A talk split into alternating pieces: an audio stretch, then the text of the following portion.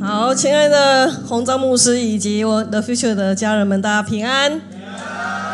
哇，他们为了留更多时间给我，什么东西都很快。OK，好，那么在开始今天的信息之前，我想要问大家一个问题：大家可以想象一下，如果父母对于小孩，他们从小的时候你就不立下任何的规定，请问这个小孩会做出什么事？上这么快就上天海里？OK，啊，还有呢？从小的时候他就会碰危险的东西，对不对？然后他会不断的踩大人们的底线，对不对？好，如果你再不立规矩，他就不断的踩，对不对？因为他认为这是可以的，是吧？所以他到后来，你就会把他置在一个危险的地方，他就会不知道原来火是不能够碰的，他就不知道热水壶很危险，对吧？那么他就会烫伤自己，或者他烧伤自己，哇，这是很严重的，是吧？OK，所以。我们就发现，原来立规矩对于小小孩，或者是对于呃开始听得懂人话的时候，哇，是很重要的。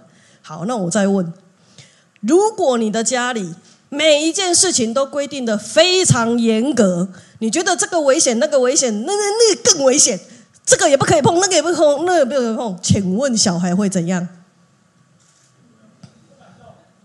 不敢动，每天定在定点吗？更想动，OK，好，你会发现呢，小孩会无所适从，因为什么都不能做，对吧？什么都不能做，什么都不能动，那么就剥夺了他去学习的快乐，剥夺了他去尝试的快乐，对吧？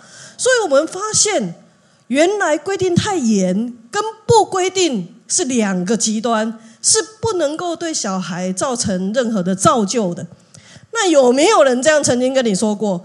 他说啊，上帝为什么不要马上灭掉所有坏人，让这个世界上就非常的和谐跟平安？有没有听过？有吧？那你怎么回答呢？OK，这一个论点，它的逻辑其实大有问题，对吧？我们知道，如果上帝用公义来待我们，可能你今天就没有讲员了。如果公只用公义待我们，可能下面也没有听众了，对吧？所以我们发现，在这个世界上，没有一个人是可以单单凭着上帝的公义活着，不可能的。那么这个礼拜我们不是读加拉太书吗？哇，加拉太书是一本非常非常精彩的书，对吧？我们说整本圣经的浓缩版是哪一卷书？你故意说错啊？是罗马书对不对？好，罗马书，OK，整本圣经的浓缩就在罗马书。罗马书的浓缩在哪里？啊，我一定是为了这样问的。OK，对，是加拉太书。所以你从加拉太大概可以窥见整本罗马书的全貌，你从罗马书大概可以窥见整本圣经的原貌，所以我们就知道加拉太书重不重要。但是因为它是浓缩再浓缩，好不好解？不太好解。所以你在读的时候，你会觉得哇，好绕舌，好哲学，好这个怎么讲？因为我是学理理工的，所以以前只要读到在神学院里面读到任何哲学的东西，我都绕在里面，然后就迷路，然后都不知道老师在说什么。这样辩论是有没有神？从没有神开始说起，我就昏了。到了有神那一段，直接不知道在做说什么。这样，所以每一次到这种哲学问题的时候，我就会迷路。所以我在读刚开始读呃。加拉太书的时候，也有一点点这种味道，就是绕着绕着啊，绕着绕着啊。你知道加拉太书，如果你知道它的重点，你大概就可以读得出来，它这本书在讲什么，是吧？那么我们今天要从这本书当中的几个呃重点来看这一卷书。它这一卷书当中，你会读到最多的就是律法，再来是自由，再来是恩典，对吧？所以你会发现几个重点下来，我们今天就会要来从加拉太书来看见神的家中其实充满恩典。阿门。首先呢，我们知道当摩西带领以色列百姓出埃及之后，神对于这一群百姓，这个从把他从那个埃及地带出来以后，埃然后呢，让他们乱成一锅粥吗？当然不是。他们开始会有很多疑问嘛，哈，那这个可不可以做？那个可不可以做？那这个人犯错了怎么办？那个人犯错了怎么办？OK，所以神就告诉摩西：“你上到西乃山来，好。”然后他就颁给他十诫，对吧？他赐下律法，叫他的百姓有所依循，不至于犯了死罪，从而可以得救，从而可以活在这个世界上。就好像什么呢？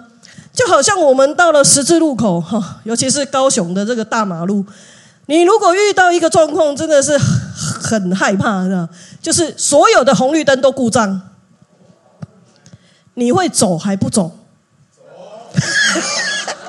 哎，这些人，你会想走，然后又不太敢走，一定要看看看看清楚了，对不对？可是你知道，最近有很多的车祸都是因为不知道从哪里冒出来的。好，所以很危险的路口，我们就会谨慎再谨慎，甚至不敢做。那有些人贸然过了，可能就发生事故，是吧？所以就像这样，如果在十字路口，所有的红绿灯都停摆，交通就会打结，对不对？特别是过年期间，你去到哪里都很多人，对不对？哇，如果没有红绿灯，你可以想象那惨状吗？所有的行人布满整个路口，车子无法动弹，对吧？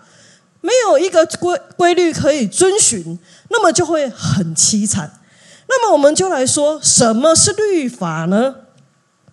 律法的起源呢？呃，就是据传是所有的律法都是透过摩西在西乃山颁给人民的十诫所衍生而出的。那有哪些的种类呢？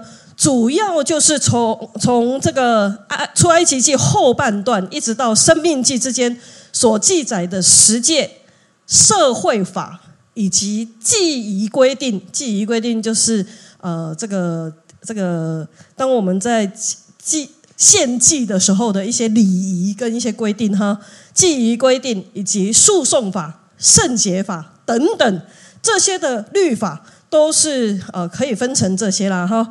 那么我们就知道呢，呃，在摩西五经里面，我们说他们他也是律法书，所以所有的律法就从摩西五经里面出来的。那么特征就是，如果是社会法，它就是为了保护弱者而存在，好，社会法；如果是记忆的规定，它就是要来帮助百姓确定圣俗之分。什么是属乎神的？什么不属乎神？什么是属乎圣洁的？什么是世上的？哈，世俗的。那么我们就可以看见这些律法的一个特征。那么他怎么审判呢？他由村中的长老来主持，有的时候也会传唤祭司，然后来解释经文嘛，对不对？来解释这个律法。那么实施律法其实是立位人的工作。好了，那我们知道律法既然从神来，它好不好？好哦，好吗？好，律法总共有几条？你如果去读圣经，你会发现，哇，这全部都守守得来吗？可能无法，对不对？所以我们就发现，律法本身是好的，因为神把律例给他的百姓，当然是好的。罗马书七章十二节就说了，他说：“这样看来，圣律法是圣洁的，诫命也是圣洁、公义跟良善的。所以律法既是神所赐的，那当然它是个恩典，它是叫人遵行就可以活着，所以它是好的。但是人呢就很奇怪呢，律法律法遵行到后来就衍生出律法主义者，对吧？那律法主义又是什么呢？”律法主义当然就不是指这些属灵标准的设定，而是崇拜这些标准。意思也就是说，会让我们以为我们只要遵守这些规定，然后就是属灵的。那么，如果你只是这样自己认为也就算了，对不对？他还不是呢，他是律法主义者，是他会在这些标准的基础上面去评判其他的信徒，这就严重了，是吧？那我们就看见律法主义者其实有几个特点，第一个就是他会诉诸肉体，也就是说，其实我们的肉体很喜爱金钱，对吧？我们可以这个遵守律法，以及遵守特定的节期，甚至是禁食，对吧？但是如果这些是出于圣灵，是因为属灵崇拜的庄重时刻等等，那这些都是好的。可是如果这些是用来夸耀，它就不好了。有没有人？有没有人听过？有人跟你讲说，我都五上五点起来晨更。成根到底有什么好夸耀的？不是应该的吗？他一定要成根吗？五根不行吗？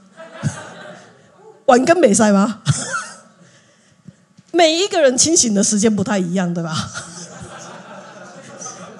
有人是夜猫子啊，他就晚上的时候特别清醒不睡觉的，对吧？像我就绝对不是啦。那有人呢，就是早上刚开始起床的时候最清醒，因为最没有人吵，对不对？那有人是厕所文学，就是呃厕所神学，就是蹲厕所的那段时间，既安静又没有人吵，又可以属灵的跟上帝说话。哎，虽然有点味道，可是那段时间是属于他跟上帝的精心时间，谁说不可以？是吧？所以我们就知道一件事情啊，如果不是用来夸耀，如果不是用来。评判别人，那么这些其实都很好，因为是帮助我们更亲近神、更认识神。可是如果用来夸耀，告诉别人我们献上了多少祷告，我们奉献了多少金钱，这就是律法主义了。那么，另外依靠律法主义或是依靠宗教的人，他会衡量自己跟他人比较，这是律法主义另外一个吸引人的地方。也就是说。真正的信徒，他会用基督来衡量自己。我们说，我们每一个人受洗过后成为基督徒，我们都应该要怎样学像基督，是吧？学像就是不可能完全是啊，但是尽量学啊。所以，当我们学习的过程里面，跟谁比？只能拿耶稣跟自己做衡量，对不对？如果是耶稣，这时候会怎么做？如果是耶稣，他会像我这样子对待别人吗？的说别人吗？如果是耶稣在这件事情上面，他会怎么处理才更完美呢？是不是？所以很多事情，基督徒都应该拿耶稣作为一个衡量，而不是拿自己跟别的信徒来比较。我们都知道啊，律法其实不能够使有罪的人称义，对吧？也不能够使他得着义。进一步来说，律法绝对不可能使一个人跟神联合。再说一遍，律法绝对不可能使一个人跟神联合，反而会将人跟神隔开。因为什么？因为你如果犯了律法，有些律法是要死的，对吧？死就会使人跟神分隔开来了。那么加拉太书三章十一到十二节，他就这样说。他说：“没有一个人可以靠着律法在神面前称义，这是明显的，因为经上说，一人必因信得生。律法原不本乎信，只说行这些事的就必因此活着。所以我们就知道，救恩不会因为遵你遵守律法，然后就临到你的身上，不会，因为律法带来的是咒诅跟刑罚，对吧？”而不是从神来的祝福，那么我们就发现旧约当中所赐下的这些律法，虽然是神的恩典，因为神要使他的百姓可以活着，可以知道怎么样才能活着，怎么样不能活，可以让他知道什么可以遵循，什么不可以做。好了。那所有的律例都出来了嘛？好，告诉你。那么当然也会有原谅的，比如说你如果这个得了得呃，那之前我们说，如果得大麻风得着痊愈的时候，应该怎么做？好，那我们就会知道所有的律例就在这摩西五经当中。可是如果只有律法，人何等苦啊！因为每一天都为了要遵循这么多、这么多的律法，然后每天都要拿着摩西五经，我有没有犯这一条？有没有犯那一条？有没有犯那一条？啊，今天要不要来认罪？哎，很累，是吧？所以，神爱世人的心其实一直没有改变，而且是越爱越深，一直到他爱到赐下他的独生子，为世人舍命，叫人因为信他可以得着永生。阿门。所以，加拉太书十三章十三十四节，我们一起来读。加拉太书三章十三十四节，一起来读，请。基督基因我们受了咒诅，就赎出我们脱离律法的咒诅。因为经上记着，凡挂在木头上的，都是被咒诅的。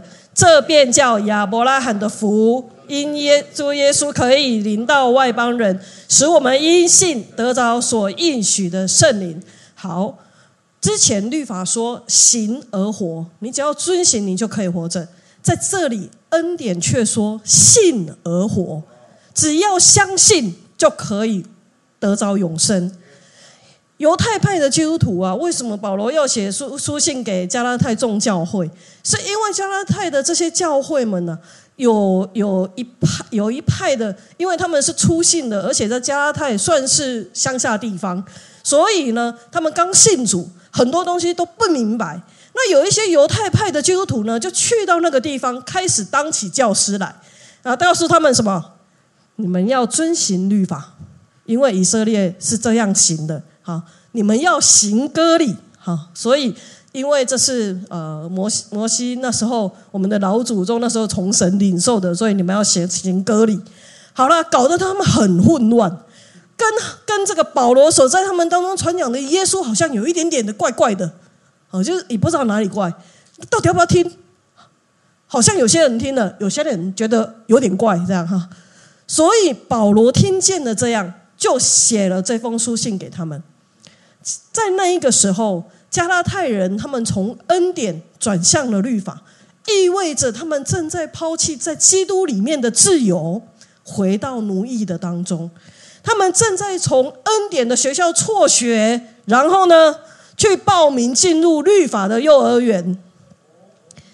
保罗因为这样实在是非常的痛心，而且非常的紧张，而且非常的着急，因为他们发现，他发现加拉太的这些信徒们正在摧毁主借着保罗的事工在他们身上所做的一切的善功，他们正在从恩典当中坠落，所以保罗很心急的写下了这一封信，要给加拉太众教会的信徒们。我们知道，律法不能够使罪人称义，也不能够给予人圣灵的恩赐，对吧？你有听过律法赐恩赐的吗？应该没有吧？好，没有说你遵循律法，你就可以得着哪一项恩赐？应该没有吧？那么律法也不能够保证属神的儿女有有属灵的产业。律法不能给予生命，也不能够给予自由。那到底为什么他们要回到律法中去呢？你知道，人其实很软弱，很可怜。为什么呢？因为当你的良心恐惧，或者是面临死亡的时候，你你我以前带过台语牧区啊，都是都是比较靠近死亡的一批人。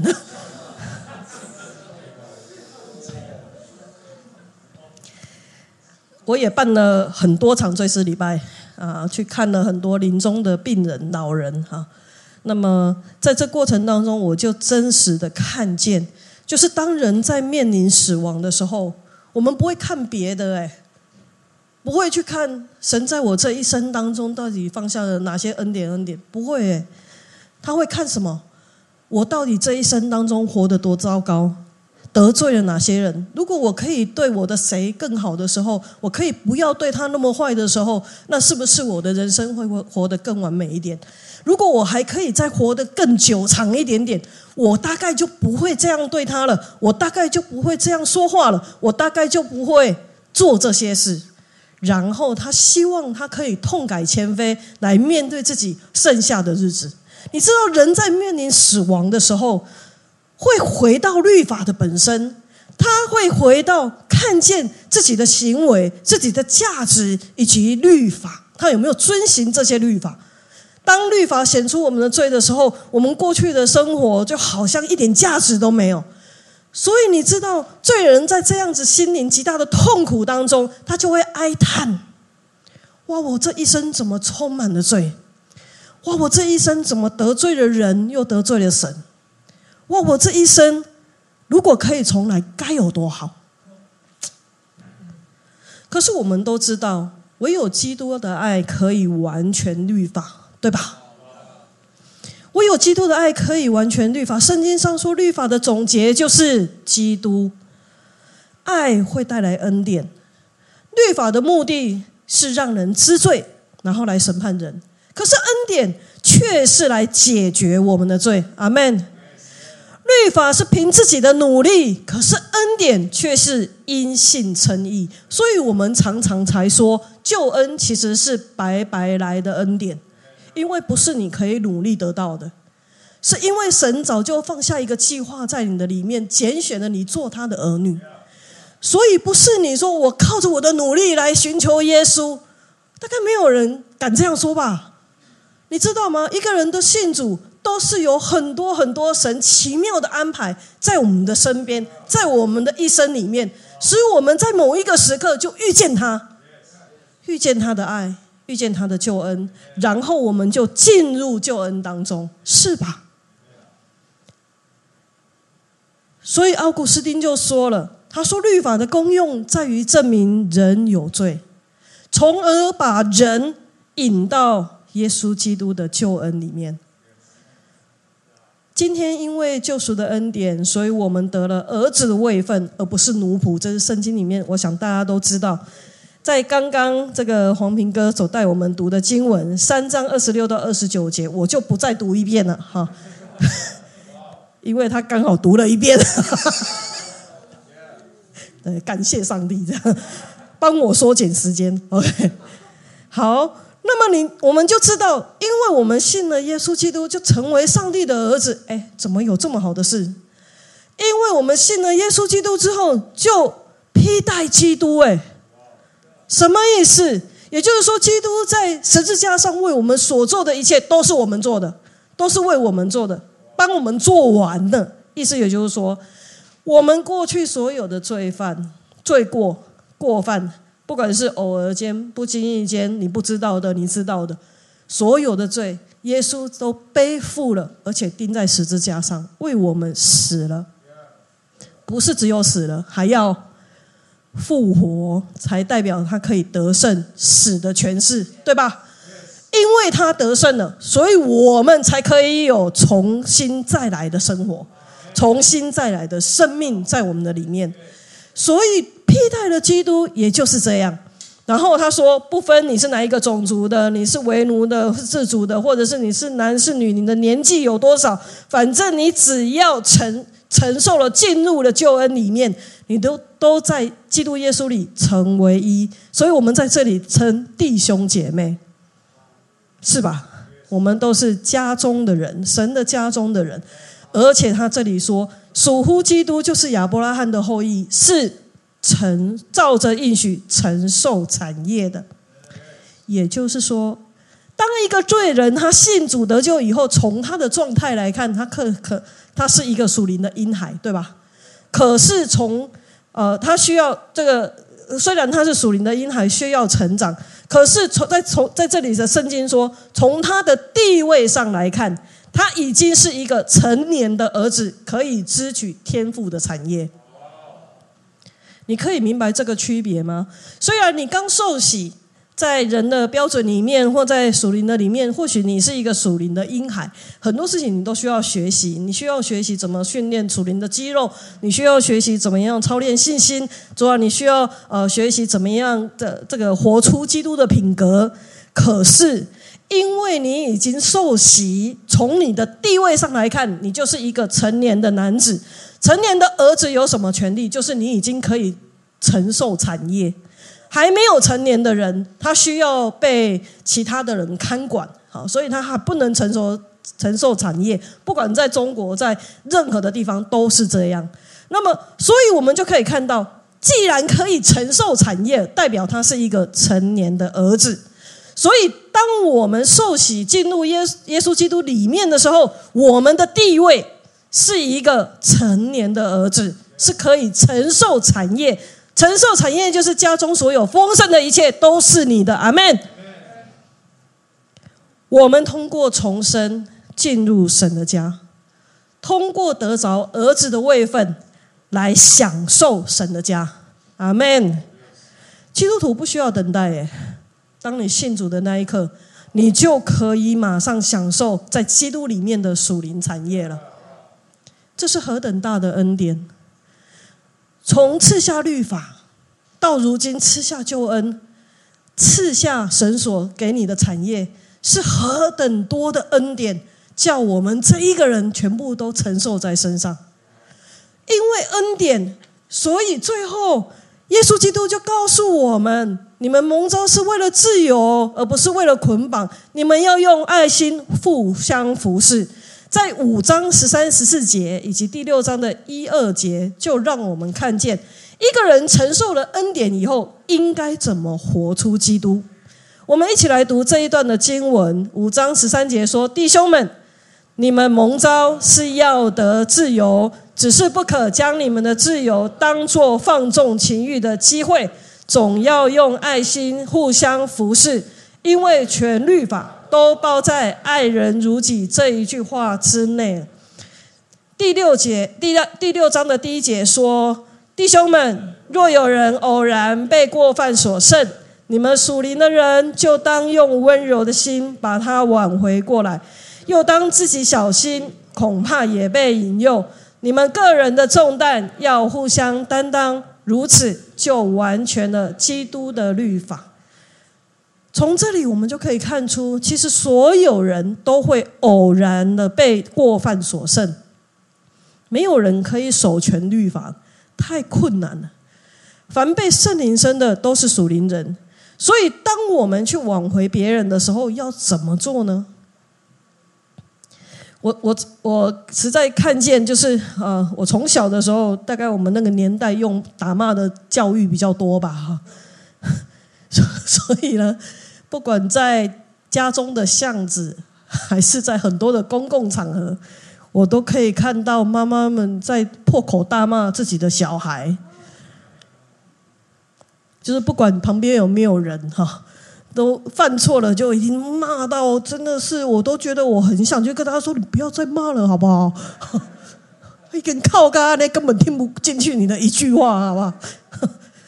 可是我们就知道一件事情了：当他过分的责备的时候，小孩是听不进去的，对吧？因为你没有 care 到他的情绪的反应，你没有等他冷静下来了，你再说所有的字，他都听不进去，一个字都听不到。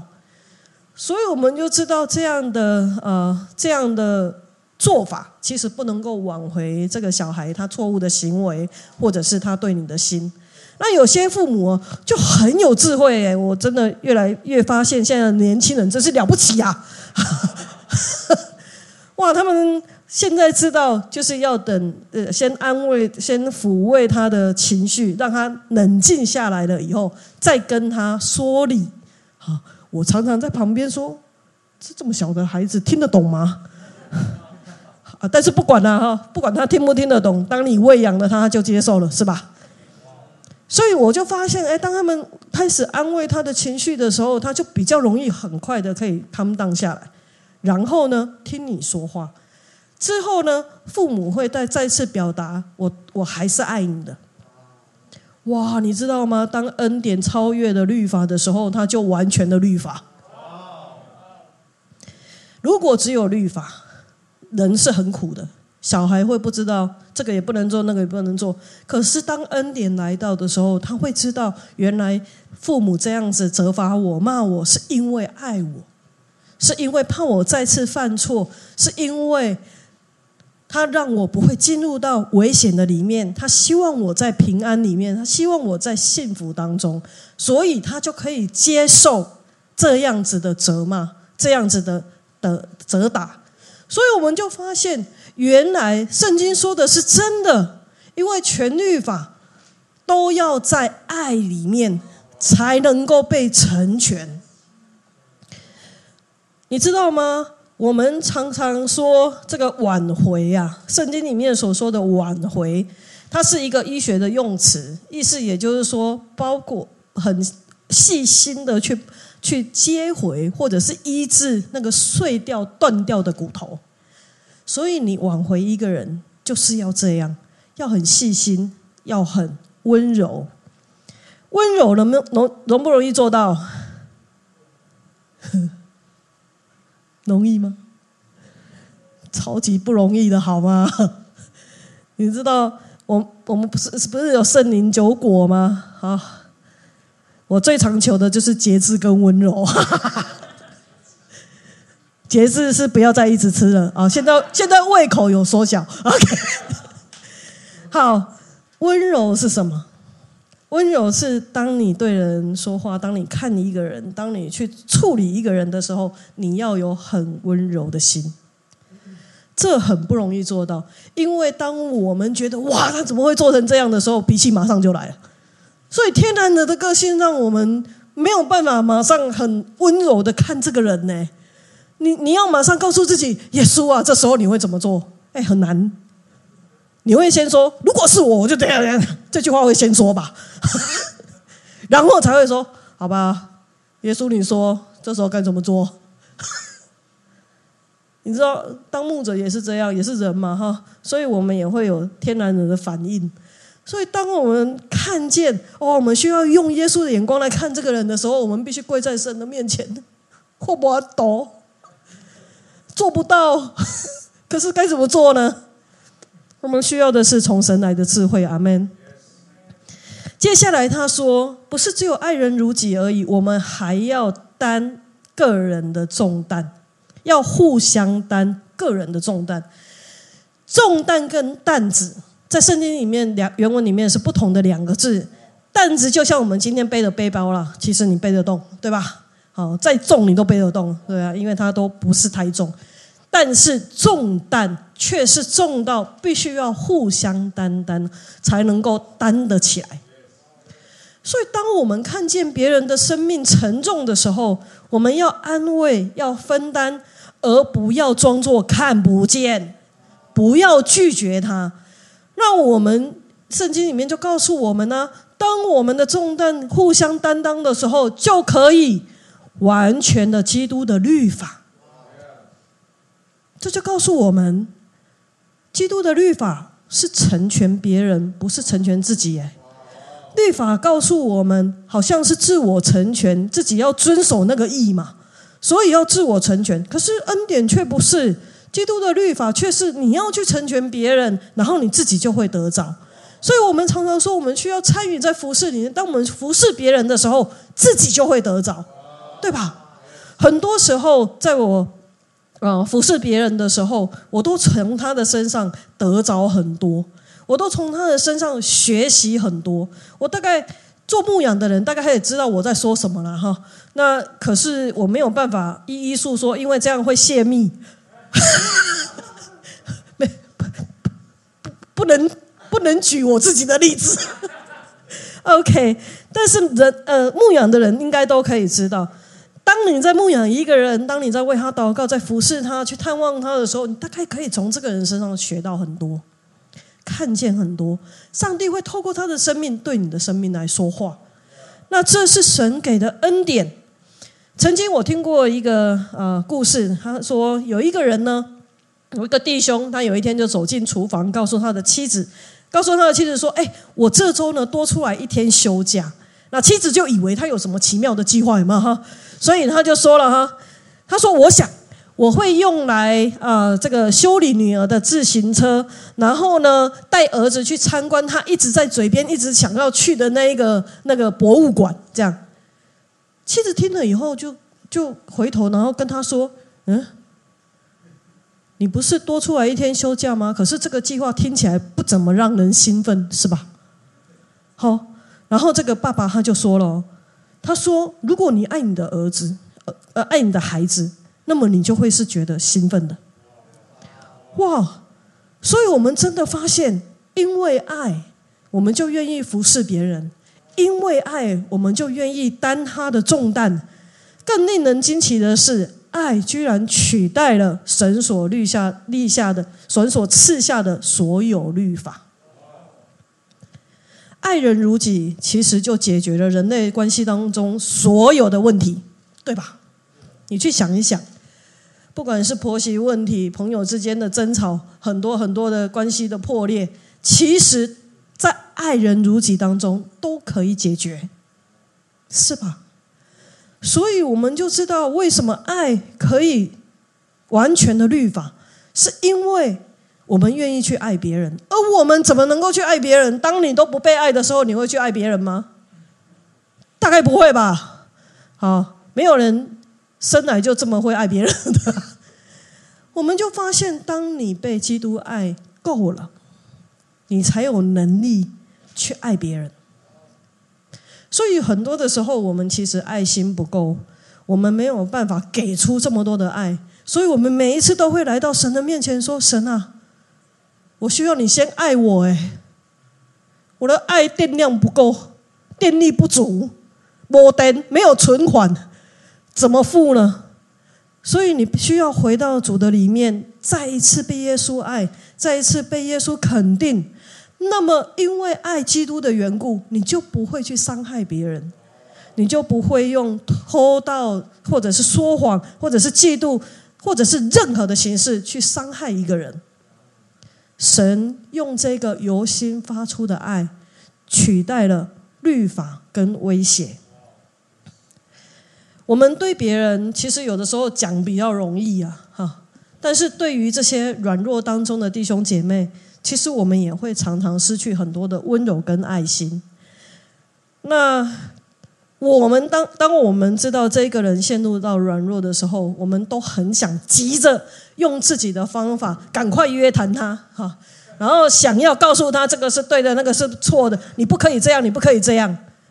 可是当我们急着用自己的方法或者性格主动来处理的时候，往往都得着反效果，他就会离你越来越远。这样的结果就是你没有办法解决实际的问题，是吧？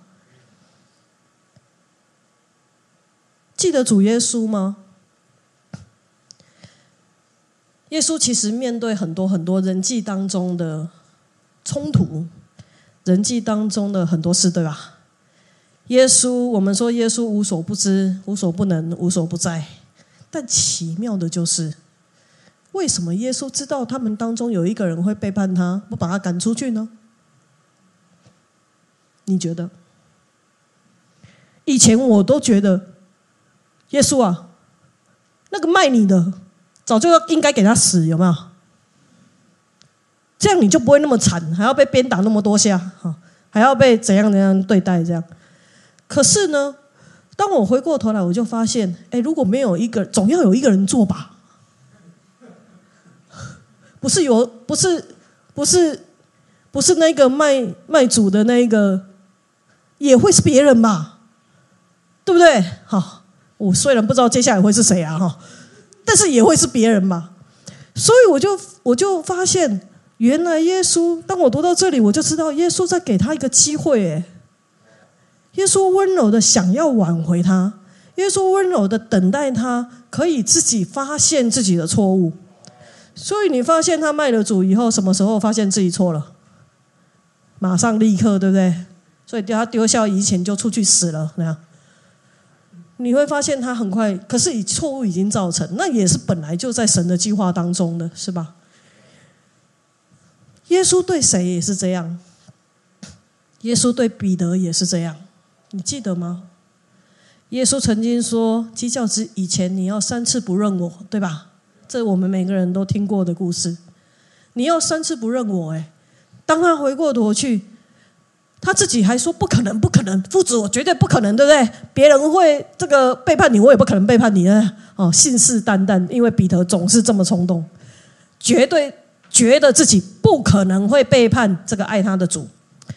可是呢，当他面对这些人的询问的时候，你知道，如果被发现是耶稣的同党，会有很很很凄惨的遭遇，对不对？所以他心中就害怕了，所以他真的三次不认耶稣。哎，彼得有没有想起他不认耶稣？有没有想起耶稣说的这个话？有哎。当他三次不认耶稣的时候，当鸡叫的时候，他马上就察觉过来说：“啊，原来耶稣说的是真的。我居然还信口说我不会不认耶稣，结果现在我真的三次不认耶稣。如果我是彼得，我真的很想找个地洞直接埋下去好了。”过去可能我们也曾经这样，我们很有信心的告诉人：，当我面对这样的事情的时候，我一定会坚信耶稣可以做成这一切的事，我一定会坚信耶稣是爱我的。可是当我们回过头的时候，我们才发现，为什么我们现在埋怨跟苦读当中？曾经过吗？彼得是这样，所以耶稣怎么挽回他呢？圣经里面说，当他看到彼得真的三次不认自己的时候，他有说什么吗？他没有说什么，他只是用温柔的眼神看向了彼得。圣经里面没有说，他就恶狠狠的瞪他。你亚看，我的功力啊呢？没有吧？对吧？如果是我，我一定觉得，你看，我就说了。可是他耶稣没有，耶稣用温柔的眼神看向了彼得，他了解彼得为什么这样做，他了解为什么彼得会做出这样的反应，然后他没有说什么，一直到他再一次回到提比利亚海海边的时候，他让他看见的耶稣再次来到彼得的面前。他关心他的门徒们的饮食问题，对不对？然后耶稣不是问了他三个问题吗？问他什么问题？问他你爱我吗？用不同的爱来问他，对吧？你爱我吗？你爱我吗？然后他又把羊群托付给这个曾经背叛他的彼得。哇！这是多么温柔的心呐！当耶稣面对他的门徒犯错，当耶稣面对他的门徒做了他原本以为他这辈子都不会做的事情，他却用温柔的心来挽回他的弟兄。他没有责怪他，他没有说：“你看，我就知道你会这样。”你还说你不会。因为他根本的目的就是要让他可以回转归向他，他对我们每一个人也是这样。即使有的时候我们偶然的被过犯所胜，但是温温柔的耶稣一定不会马上让你死，因为死了就什么都没有了，死了就再也没有机会了。他会用一次、两次、三次、四次。不断的想要用各样的方式来挽回你，回到他的面前。不仅是对他已经拣选的基督徒来说是这样，对还没有接受耶稣的更是这样。他希望一次、两次、三次挽回你的心，来认识他，进到他的爱跟救恩里面。这是耶稣极其温柔的心。我亲爱的家人们。在我们的信仰当中，其实有很多的时候，我们在建构整个信仰的结构的时候，我们仍然活在律法主义的当中。我仍然记得，过去我们每一年都会在啊跨年的时候立下对未来的目标，对吧？你的目标是什么？你们知道牧师的目标是什么吗？每一年我都跟神说：“神啊，我立志要在早晨五点来读经啊，不是啦。”每一年我都说：“主啊，我要今年读几遍的圣经，我要今年也完成研读哪些的书卷，我今年要做哪些属灵的事情。”可是每一年都在忏悔，因为忙碌让我让人真的很难做到自己下的承诺，哎，真的。可是耶稣的心如此温柔，他会告诉你没有关系，因为你服侍了很多人，没有关系，因为你花了很多时间在其他更重要的事情上面。耶稣是如此的温柔。温柔到，当我们享受在基督的爱里跟自由里的时候，我们会不经意的想要爱别人。当我们看见弟兄姐妹犯错的时候，我们会想：耶稣啊，我要怎么温柔的挽回他？我一定不是一开始就去责备他吧？应该不是这样的方法。那我该怎么做来挽回这一个人？使他知道他自己错了，因为当一个人知道自己错的时候，才会改。我怎么引导他，让他进入基督的恩典跟爱里面去修正自己？对孩子这样，对大人这样，对老人也是这样。当我们被神爱够了，当我们知道耶稣是多么多么爱我们的时候，我们才愿意，才可以。寻求从神来的智慧去爱别人，去温柔的对待别人，然后我们才会愿意去担他的重担。要不然，我们就会说：“关我什么事？我又不是你们家的人，我又跟你又没有那么亲密的关系，为什么我要担你的重担？是吧？”可是，当我们知道连跟我们原本一点关系都没有的耶稣基督都担了我们的重担。那为什么我不能够去担他的重担呢？为什么我不能够多付出一点点呢？为什么我不能够多倾听一点点呢？因为爱，我们愿意这样做；因为基督爱我们，我们才有能力这样做，好不好，弟兄姐妹？让我们一同站立，我们来祷告。透过加拉太书，我们思想。我们到如今还有没有哪一些的想法是落在律法主义当中的？我们就交给神，求神来帮助我们挪去这所有的律法主义，让我们知道属灵的原则是好，但是绝对不要落入跟别人的比较或评判一个人的当中。求神帮助我们，既承受的恩典，我们就愿意去爱人如己，我们就愿意去担别人的重担。